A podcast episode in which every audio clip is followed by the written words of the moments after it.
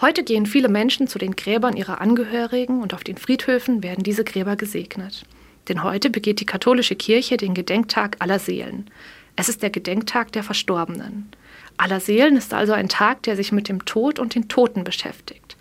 Dabei ist das Thema Tod in unserer Gesellschaft sonst sehr unbeliebt und wird gerne mal beiseite geschoben. Es kann so fremd, düster und beklemmend sein. Zudem kann der Gedanke an Tod und Sterben wehtun, Angst auslösen und traurig machen. Und schließlich kann es sich bedrohlich anfühlen, wenn ich mit meiner eigenen Sterblichkeit konfrontiert bin. Wenn der Tod also ein so unangenehmes und schwieriges Thema ist, warum gibt es dann diesen Tag aller Seelen? Beim Gedenken an Verstorbene geht es um mehr als die Themen Trauer und Verlust.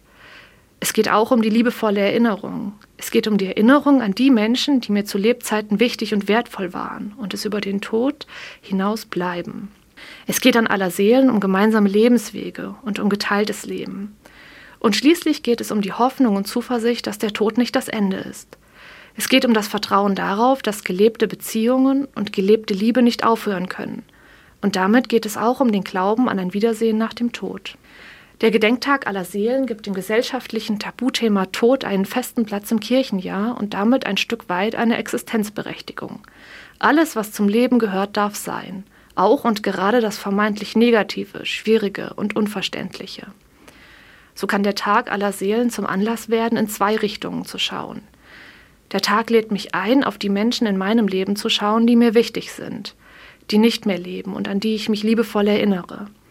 Er lädt mich ein, dankbar zu sein für diese Menschen und das gemeinsam erlebte und gelebte. Und dann lädt aller Seelen mich auch ein, auf mich selbst zu schauen.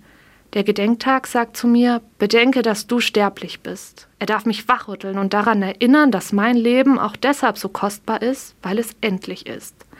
Ich darf und soll und muss mich fragen, wofür ich mein Leben nutzen möchte, wie ich es gestalten möchte, wofür ich leben möchte. Was macht Ihr Leben kostbar? Wofür leben Sie?